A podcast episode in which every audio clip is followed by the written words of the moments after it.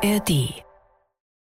Wenn der Begriff Tour der Leiden irgendwo seine Gültigkeit hat, dann hier im Fegefeuer des Puy de Dom. Jetzt richtet er sich auf und da ist er da. Tourfunk, der Radsport-Podcast der Sportschau.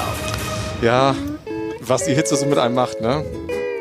Schön, dass ihr da seid im, im Schatten dieses Vulkanberges. Ich würde euch gerne noch ein paar kühle Getränke reichen, ein bisschen Eis dazu oder so. Ähm, geht leider alles nicht, aber der Gedanke daran hilft halt schon ein bisschen. Äh, willkommen nach Deutschland. Auch bei euch ist es sehr, sehr heiß, habe ich gehört. Also wir haben geteiltes Leid. Wir schwitzen hier den ganzen Tag schon. Fabian Wegmann kommt gerade von der Kommentatorentribüne als TV-Experte. Fabian, na? Ja, moin Moritz.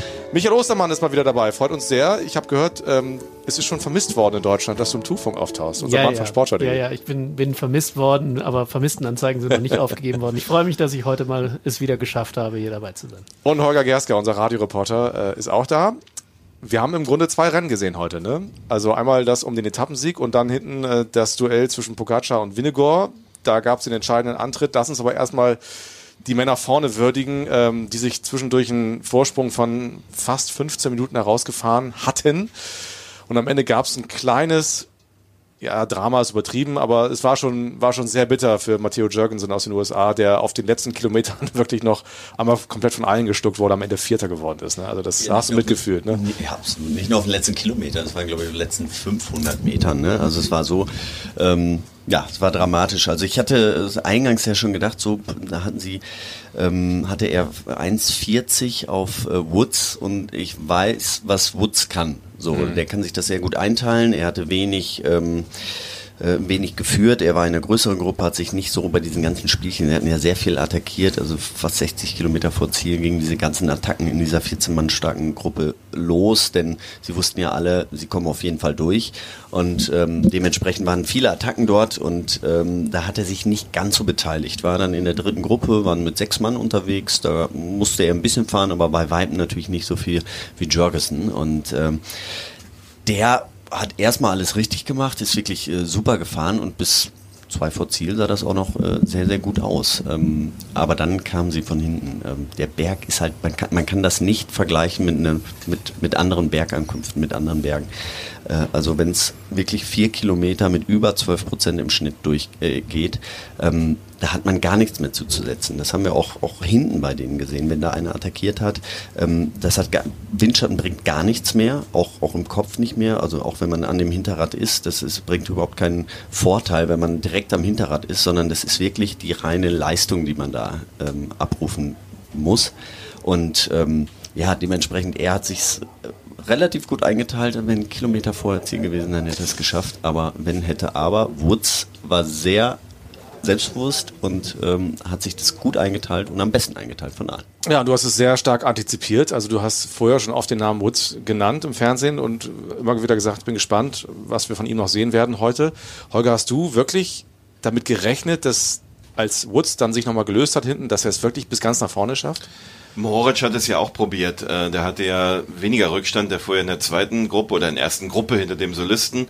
Ähm, Da war es eine Minute oder eine Minute zehn am Fuße des Berges. Der kam verdammt schnell auf 40 Sekunden. Den hatte ich da deutlich eher noch in Verdacht als, als jetzt Woods von hinten. Vorher war, war klar, Woods, äh, Fabian hat es ja schon gesagt, ähm, der ist halt der, der routinierteste von allen. Also ähm, ich weiß nicht, wie viele Jahre älter als Jorgensen ist. Er zwölf, Ist auf jeden Fall 36, wird ja, 37. und Jorgensen ist, ist 24, genau. Ähm, so eine Erfahrung macht sich natürlich bemerkbar, auch äh, was Fabian gerade gesagt hat. Ähm, Jorgen, normalerweise rechnen wir am Berg, wenn es normal steil ist, so 6, 7, 8 Prozent, dann halt für einen Kilometer drei Minuten. Bei 11, 12 Prozent vier, aber Jorgensen hat fünf gebraucht. Ähm, und damit brauchte Woods ja eigentlich nur noch Normalform sozusagen.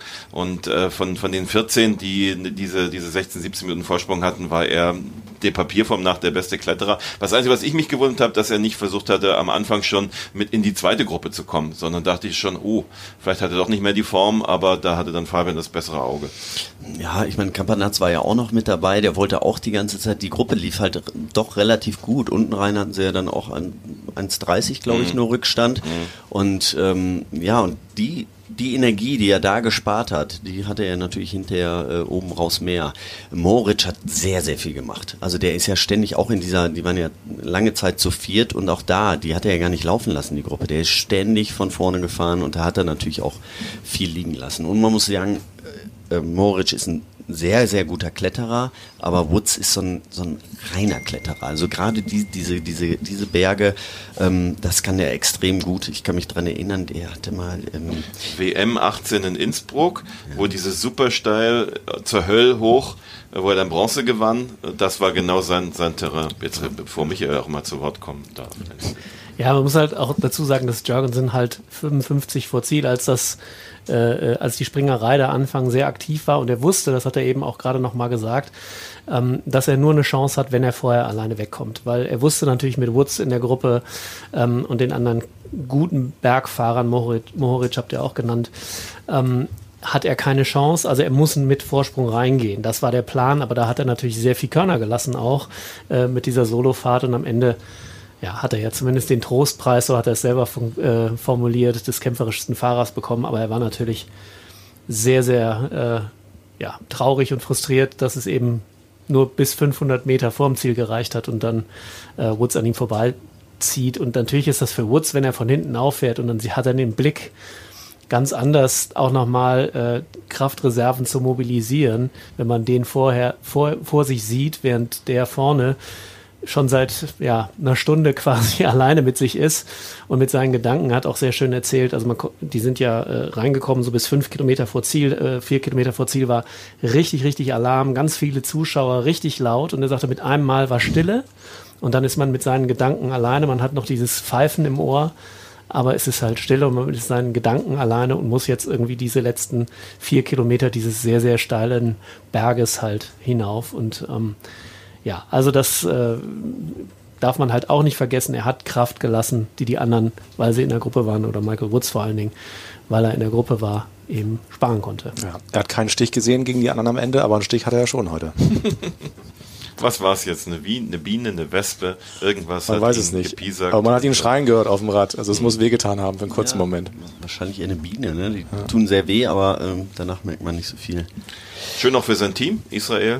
Ne? Sehr schön. Also Woods äh, wieder, ne? Ja. Trotz der, des Abstieges, trotz äh, dass, dass Chris Froome nicht mehr wirklich fit werden wird nach Lage der Dinge und hier nicht dabei ist, ähm, dass sie wieder einen Etappensieg gefeiert haben, das ist eine feine Sache. Ja, Rix Faber hat sich ähm, verständlicherweise auch sehr gefreut als Co-Kommentator heute in unserem Livestream auf sportschau.de. Ähm, ist ja ein Teamkollege von, von Michael Woods.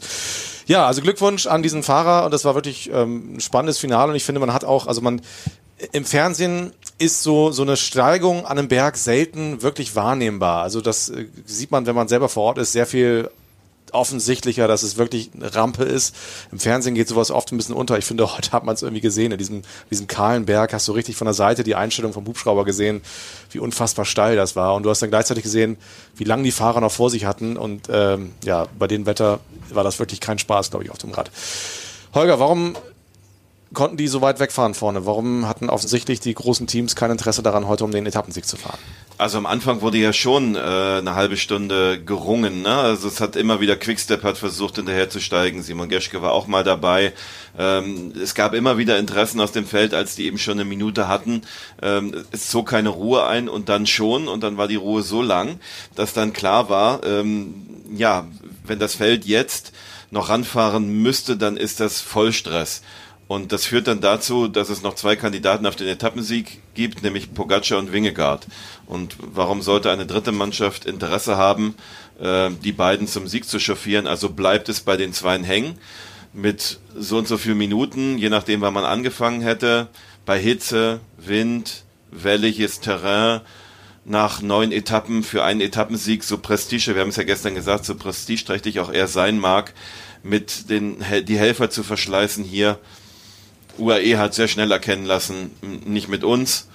Und dann blieb Jumbo und sie können, also und vorn waren 14. 14 mhm. wirklich auch zum Teil wirklich gute, wie wir ja gerade schon gesagt haben. Und dann irgendwann war klar, das wird eh nix. Und dann ist auch gut. Ja, Wingegaard ist übrigens auch gerade gefragt worden, warum Sie die Verantwortung fürs Rennen übernommen haben dann, also warum Sie im Feld vorne gefahren sind und nicht UAE. Quasi äh, das überlassen haben. Und da hat er gesagt, naja, UAE hatte gar kein Interesse daran, das zu tun. Und wir können natürlich auch nicht der Gruppe da vorne 40 Minuten geben. Ähm, äh, das wäre halt auch nicht gegangen. Und insofern mussten sie das tun. Das ist halt die Verantwortung, die mit dem gelben Trikot kommt. Und ähm, ja, aber so richtig eben voll draufhauen wollten sie auch nicht. Und man hat ja auch gesehen, und ich glaube, das haben sie vorher auch schon so geahnt, dass Wingegar hier möglicherweise doch nicht, zumindest heute an diesem Berg, nicht ganz auf der Höhe seiner Schaffenskraft ist. Mhm. Das könnte auch eine Rolle gespielt haben. Also ich habe mich gewundert, auf der, auf der, als, es, als es in den Berg hineinging und bevor es dann richtig steil wurde, da war Jumbo zwar vorne mit drei, vier Fahrern, aber äh, Wingegar hing immer so, da war noch Ineos dazwischen, der hing immer eigentlich gar nicht hinter seinem Team, sondern war irgendwo dahinter. Und Pogacar hat immer schön beobachtet, wie geht's dir, mein Freund. Ähm, also äh, ich hatte so das Gefühl, dass sie auch wussten, dass Wingegar hier heute nicht, äh, nicht richtig ähm, in Schwung kommt auf dem Puy de Dôme. Warum war Bora so präsent vorne? Also nach dem Flachen waren die eigentlich hinter Jumbo immer die Mannschaft und zwar in großer Mannstärke, die das Tempo da gemacht hat. Ja, es war ja nur einer erstmal von Jumbo Laporte ist erstmal gefahren und dann waren die dahinter. Ich glaube, das hat sich erstmal so ergeben, weil irgendwann hat Laporte halt angefangen und ähm, sie waren vorne und kein anderer hat denen das Hinterrad streitig gemacht und dann äh, haben sie sich da vorne gefunden, sind im Windschatten mitgefahren. Äh, das ist dann manchmal so. Also wenn jetzt äh, von äh, Jumbo Wismar mehr Fahrer nach vorne gewollt hätten, dann hätten sie da auch Platz gemacht gemacht. Aber ähm, ich, ich, ich treffe Nils mal morgen, ich werde mal fragen, was, äh, ob so war, ob, aber ich, ich glaube, es ist einfach so. Manchmal ergibt sich das und äh, wenn, wenn nicht drum gestritten wird um das Hinterrad, wir haben ja auch UAE gesehen, ich habe hab ja immer gedacht, dass die vielleicht doch mit einsteigen, weil Jumbo hat es lange Zeit so um, um die 10 Minuten gehalten, auch mal ein bisschen runtergefahren. Da wäre die Möglichkeit noch gewesen, dass wenn äh, UAE einsteigt, dass sie vielleicht das ähm, ja, kurz halten oder ähm, knapp halten. Ich meine, sie haben, was man ja sehen muss, die haben acht Minuten haben Wingegar und Pogacar auf den letzten ja, 13 ja. Kilometer aufgeholt. Also die hätten das nicht komplett zufahren müssen. Das hätte gereicht, wenn die mit sieben Minuten der Rückstand da reingefahren wären, dann hätten die die immer noch eingeholt. Also so schnell sind die da hochgefahren.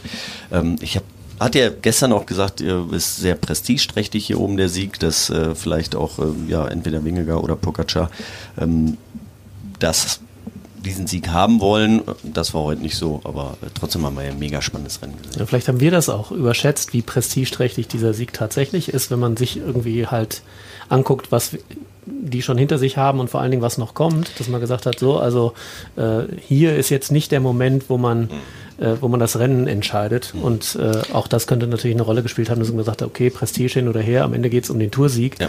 Mhm. Und äh, deswegen, ja, manchmal ist vielleicht auch die Erwartung, die wir haben und die mit dem mit dieser Rückkehr nach 35 Jahren auf den mhm. Puy de Dôme äh, geweckt worden ist, dann gar nicht das, was renntaktisch auch eine Rolle spielt.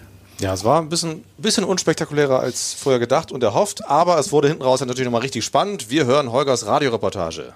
Jetzt der Angriff von Tadej Pogacar. Eineinhalb Kilometer vor dem Ziel. Kein Problem für Jonas Wingegaard, ihm zu folgen. Anders als auf der Königsetappe der Pyrenäen. Aber das ist jetzt tatsächlich schon mal ein Zeichen. Diese beiden verabschieden sich vom Rest. Und Jonas Wingegaard muss mal richtig die Zähne zusammenbeißen, um Tadej Pogacar zu folgen. Der Slowene wirkt bei 10% Steigung sehr, sehr entspannt. Und dann kommt Wingegaard nicht mehr ran ans Hinterrad. Und Pogacar schafft einen kleinen Vorsprung aber der Däne hat noch nicht aufgegeben. Das wird noch mal reichen für ihn, um in den Windschatten hineinzukommen oder wird um Zentimeter für Zentimeter dieser Abstand größer. Jetzt schaut sich Wingegaard auch noch um. Das ist kein gutes Zeichen. Direkt unter dem 1000 Meter Banner, wenn es denn eins gäbe. Es liegt hier auf der Straße, hat sich Tadej Pogacar einen kleinen Vorsprung verschafft. Acht Sekunden waren es oben im Ziel nach diesem unfassbaren gemeinsamen Sprint mit dem immer stetig gleich großen Abstand. Pogacar macht in den letzten Tagen den etwas stärkeren Eindruck. Ja, so ganz, ganz leicht, ne? Auf jeden Fall. Ähm, also die letzten beiden Bergankünfte war ja ähm, stärker. Ähm, die vorletzte äh, oder vorletzte Etappe, wo es mal durch die Berge ging, war ein ganzes Stück schwächer, muss man auch sehen. Es bleibt spannend. Also es ist nicht so, dass man sagen muss, äh, Pogacar ist viel stärker als Wingegar. Nee, nee. Also ähm, Nee. das hat man ja gerade ganz gut gehört und so war das ja auch beim Kommentieren. Es war recht schwierig, weil er hat eine Lücke, er hat richtig angetreten, Wingegar hatte 10 Meter, sondern ist auf 9 Meter wieder rangekommen, dann dachte man, okay, der fährt's wieder zu. Dann waren es wieder 15 Meter, dann ist er wieder auf 10 Meter rangekommen. Also er ist nicht eingebrochen. Wingegar war jetzt nicht äh, komplett tot, aber Pogacar war doch einen Ticken besser. Acht Sekunden zwar nur, aber es ist natürlich, ich habe vorhin die Pressekonferenz nochmal gesehen, äh, sie sitzen da schon so ein bisschen anders. Ne? Also Pogacar hat zwar jetzt immer noch, was, 18 Sekunden Rückstand? 17. 17 Sekunden Rückstand. Ähm, aber er saß da schon sehr relaxed, breite Brust und Wingegar war so ein bisschen einsilbig in allem, was er so gesagt hat. Ähm, also ganz frisch war er nicht. Ja, Ja, aber wir, ein paar schöne Bilder von ihm hinter der Sieger und Familie war da, ne? Ja, ja, genau. War, war, also das hat ihn nur ein bisschen entspannt vom Wird, glaube ich, ein guter Tag morgen. wir, wir hören die beiden mal. Pogacar hat sich natürlich geäußert. It's not a victory, but it's, it's a small victory. So I'm super happy today. It was a super nice day, quite relaxed until the last climb, and then uh, yeah, um, I I feel my legs immediately that it was good, but I was waiting just for the last uh, like one and a half kilometer. Yeah, um, just just in case. But uh, yeah, I had a good day. Ja, Pogacar fühlte sich ein bisschen, ähm, also ein kleiner Sieg zumindest für ihn. Er hatte gute Beine und hat es dann anderthalb Kilometer vor dem Ziel versucht und äh, hatte heute einen guten Tag, wie er sagte, auf dem Rad. Und Jonas Winnegor bleibt im gelben Trikot, hat aber jetzt nur noch 17 Sekunden Vorsprung. Yeah, I mean, uh, today was uh, was uh, stronger in the end, so uh, he deserved to take the the eight seconds today, and uh, yeah, I just have to, to keep on fighting to try to keep yellow until uh, until Paris. I guess it will be quite a battle the next two weeks. what can happen in the in the days in the weeks to come can you can you actually be better than you are right now I think I can, yes. I think I didn't have my best day today, so uh, yeah, maybe the the rest day will do me well. Er hatte nicht seinen besten Tag, ähm, hofft, dass der Ruhetag ihm gut tut und er kann noch zulegen, sagt er. Ich habe die Frage vor ein paar Tagen schon mal gestellt. Wie viel Psychologie ist da jetzt bei? Da ist mit Sicherheit ganz viel auch dabei. Also das muss er ja sagen. Ähm, aber ich glaube auch zu Recht, ähm, denn er hatte, hatte ja jetzt keinen Einbruch. Also acht Sekunden sind ja jetzt nicht die Welt. Natürlich ist das ein psychologisch ein Fingerzeig, aber ich meine, acht Sekunden gibt es bei einem Bonussprint. Äh, Die gibt es hier auch nochmal, ne? ein paar davon.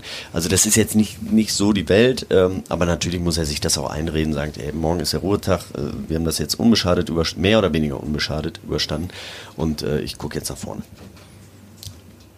Ich würde noch was ergänzen wollen, weil wir jetzt zwei Sachen gehört haben, die dann unmittelbar nach äh, der Siegerehrung, wo sie beide ihre Trikots bekommen. Pogacar trägt ja das weiße Trikot des besten Jungprofis und äh, Wingegar gelb. Aber anders eben als Wingegar, äh, als Pogacar muss Wingegar in die Pressekonferenz hinterher und da bekommt er natürlich ganz andere Fragen gestellt als hier von je, äh, jemandem, der ähm, bei der Tour mitarbeitet und äh, äh, bei den Tourorganisationen. Und da wird er natürlich schon ständig gefragt, äh, ist das jetzt eine Niederlage? Wie, wie, wie ist das psychologisch jetzt äh, wieder Sekunden verloren zu haben? Ist er nicht so richtig gut drauf? Also er hat einen ganz anderen, er muss viel mehr erklären als Pogacar. Pogacar beantwortet die drei Fragen, kann da locker dann weitergehen. Ist natürlich jetzt auch psychologisch im Vorteil, weil er eben gewinnt. Ähm, also Abstand hat, nicht ähm, Aber Zeit gut macht. Zeit gut macht. Und das ist, und das ist, äh, ähm, äh, das ist halt, glaube ich, für, für Wingegar auch, man merkt richtig, dass er eigentlich gar keinen Bock hat, diese Fragen zu beantworten, die dann kommen. Und ähm, das, glaube ich, hat auch einen psychologischen Faktor, dass er halt ständig damit konfrontiert wird. Viel stärker als Pogacar das umgekehrt äh, passieren würde, weil er eben halt nicht in die Pressekonferenz muss, solange er nicht die Etappe gewinnt und ähm, oder das gelbe Trikot erobert. Ich glaube, das spielt eine Rolle und was mich halt auch, du hast es gesagt, also in deiner Reportage auch gesagt hat, das Umdrehen von Wingegar. Also er hat echt kämpfen müssen, das hat er super gemacht. Er hat den, diese nur, eben nur diese acht Sekunden verloren. Aber in dem Moment habe ich gedacht, okay, er guckt, wo ist Sepp Küss, der eben sein wichtigster Helfer in den Bergen ist, wenn ich nicht mit kann. Also er muss ja das Gefühl gehabt haben, oh, vielleicht schaffe ich es eben nicht dran zu bleiben. Und wo ist mein wichtigster Helfer, der mir dann tatsächlich noch helfen kann, äh, die Niederlage in Grenzen zu halten? Das fand ich schon auch bemerkenswert, ähm, die, dieser Blick zurück. Er hat es dann hervorragend gemacht, muss man sagen. Er ist dran geblieben, er hat sich durchgebissen.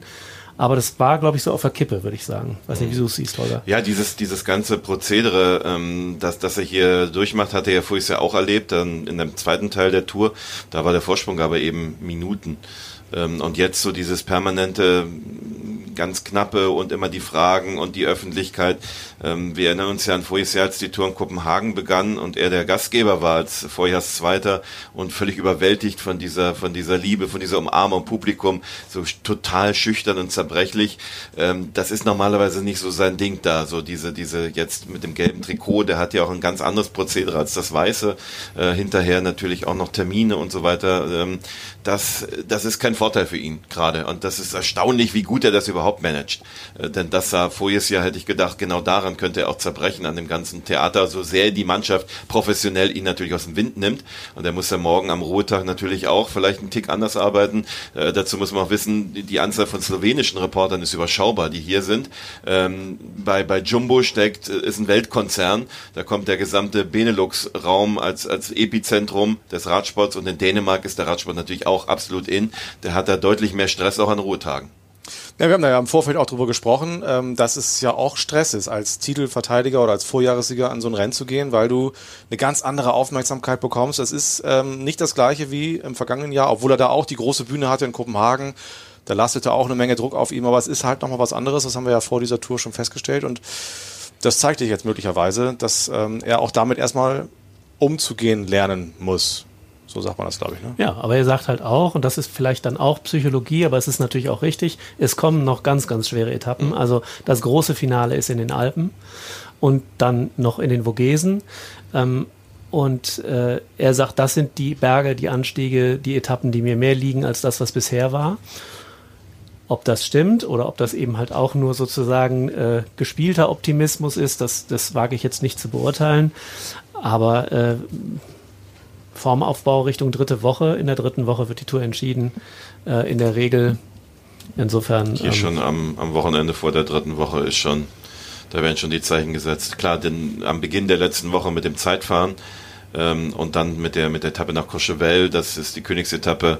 Dann kommen erstmal zwei flache Etappen. Also hier muss man schon einen Tick früher. Colombier am Freitag, dann Morsin mit dem Jouplan davor und am, am Sonntag die Etappe ist auch richtig schwer. Also einen Tick vorher muss man schon gut drauf sein. Gut, aber da muss man halt dann gut drauf sein. aber ich glaube, auf den, den Tag genau ja. wird man es auch nicht hinkriegen.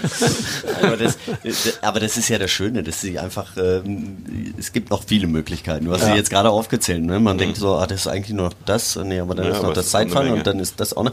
Also, und, und wenn die sich jetzt immer so nah betteln, äh, also was, Mega das gut. gibt's ja, gar nicht. Ne? Und das äh, so alles vorauszusehen, ob einer jetzt acht Sekunden mal an einem Tag mehr oder weniger kriegt, das ist ja. Da, dann äh, will man Das macht doch so einen Spaß. Ja. Wir hören noch ganz kurz Emanuel Buchmann, äh, dessen Kapitän Jai Hindler ist weiter gesamt Dritter, hat heute auch gut gekämpft hinten raus, musste auch kämpfen. Rodriguez hat ein paar Sekunden gut gemacht, aber ich glaube, jetzt haben sie 1,38 Vorsprung noch auf den Spanier. Und ähm, Emanuel Buchmann wird ganz zufrieden vor diesem Ruhetag. Ja, es war auch wieder ein schneller Anfang, bis die Gruppe weg war. Dann war es eigentlich relativ kontrolliert und ja, am Ende sind wir halt super schnell den Berg hochgefahren. Also unten reines Jumbo-Tempo gefahren und dann steil und alles, alles explodiert. Wieder eine gute Position verteidigt. Was für Hoffnung äh, macht es für den Rest der Tour? Ja, jetzt haben wir erstmal Ruhetag. Ich denke, den braucht jeder im Feld hier. Es war eine richtig harte erste Woche. Und die zweite Woche wird auch sehr schwer und dann gebe ich da mein Bestes und schaue, dass ich Jay gut unterstütze. Aber was freuen Sie sich am Ruhetag? Ähm, ja, einfach mal keinen Stress, nicht zu viel Radfahren, nicht im Feld um Positionen kämpfen. Das ist wichtig. Das war der liebe Kollege Bernd Arnold, der an den Bussen gewartet hat und unter anderem mit Emanuel Buchmann gesprochen hat. Ich glaube, es ist alles gesagt. Wir freuen uns auch ein bisschen auf den Ruhetag, ähm, wollen nicht den Eindruck stehen lassen, dass wir jetzt alle morgen in den Pool springen und einen freien Tag haben. Nee, wir haben äh, eine Menge zu tun. Oft sind Ruhetage tatsächlich fast anstrengender als die Etappentage, weil wir dann zu den Teamhotels fahren und Gespräche führen und Hintergrundgespräche und auch Beiträge basteln müssen. Also äh, Ruhetag ist für uns nicht Ruhetag, aber es ist trotzdem mal schön, äh, nicht so viel im Auto zu sitzen. Du wolltest noch was sagen, Fabian? Ja, er ist ja gesamt auch noch 13. Emanuel Buchmann. Ne? Also er hatte ja viel verloren, so, oder wir dachten ja schon, haben schon fast abgeschrieben gehabt, aber der hat, äh, ist jetzt 13. und hat so Leute wie äh, Landa und Pinot und Gall und Guillaume äh, und Ben O'Connor, die sind hinter ihm, die eigentlich aufs Gesamtklassement fahren. Also der schlägt sie immer noch ganz gut. Ich bin mal gespannt, wie sie da taktisch mit ihm noch äh, in den Alpen umgehen werden. Wenn wir darüber noch, bevor Moritz das Schlusswort spricht, äh, weil wir die erste Woche abschließen, der Spruch der Woche für mich kam von, von seinem Kapitän Jai Hindley. äh, der gefragt wurde, wie das so ist und mit Jumbo und den ganzen Helfern und der, äh, ich glaube, einem australischen Zeitungsreporter gesagt hat, gegen Jumbo Wismar Rad zu fahren ist wie einem Tausendfüßler Socken anzuziehen. das äh, Ja, trifft es, glaube ich, sehr gut. Schönes Bild. Wo wir schon mal hier sind, wir müssen einmal noch über Maximilian Schachmann auch noch zumindest einmal erwähnen. Äh, gestern hat er Etappe gewonnen, heute musste er aussteigen, ne? verletzt in Rumänien. Ja, das äh, hoffentlich Knieprobleme, hat Knieschmerzen, muss, konnte nicht mehr antreten zur letzten Etappe. Das ist ein Zeitfahren, musste unterwegs, glaube ich, schon bei der vorletzten Etappe. Die war jetzt Sonntag, je nachdem, wann ihr es hört, also heute Vormittag. Dann gibt es noch ein Zeitfahren als letzte Etappe am Abend und da nicht mehr hoffe, hoffentlich ist wieder ein entscheidender Rückschlag, weil der hat ja noch was vor in diesem Sommer, das, das wäre bitter. Und Annemiek van Vleuten hat den Giro gewonnen mit, ich glaube, vier Minuten Vorsprung, diesmal nur. Äh, damit, äh, wo ist ja, hat sie ja Giro, Vuelta, Tour, WM, check, Giro, in zwei Ja. Wochen Tour. Und dann die WM. Ja, ich danke euch sehr. Wir melden uns übermorgen wieder, also am Dienstag nach der Etappe. Am Ruhetag gibt es keinen Tourfunk. Oh. Ja, das haben wir uns auch mal verdient. Aber wie toll, dass wir, ähm, dass wir euch haben als Publikum. Wir kriegen ganz viele Rückmeldungen, freuen uns total, dass so viele immer jeden Tag einschalten und zuhören. Und macht das gerne auch weiter in der zweiten und am besten auch in der dritten Woche. Also, bis Dienstag. Tschüss. Tschüss. Ciao. Euch. ciao, ciao. Wenn der Begriff Tour der Leiden irgendwo seine Gültigkeit hat, dann hier im Fegefeuer des Mont Ventoux. Jetzt richtet er sich auf. Und da ist er da. Tourfunk, der Radsport-Podcast der Sportschau.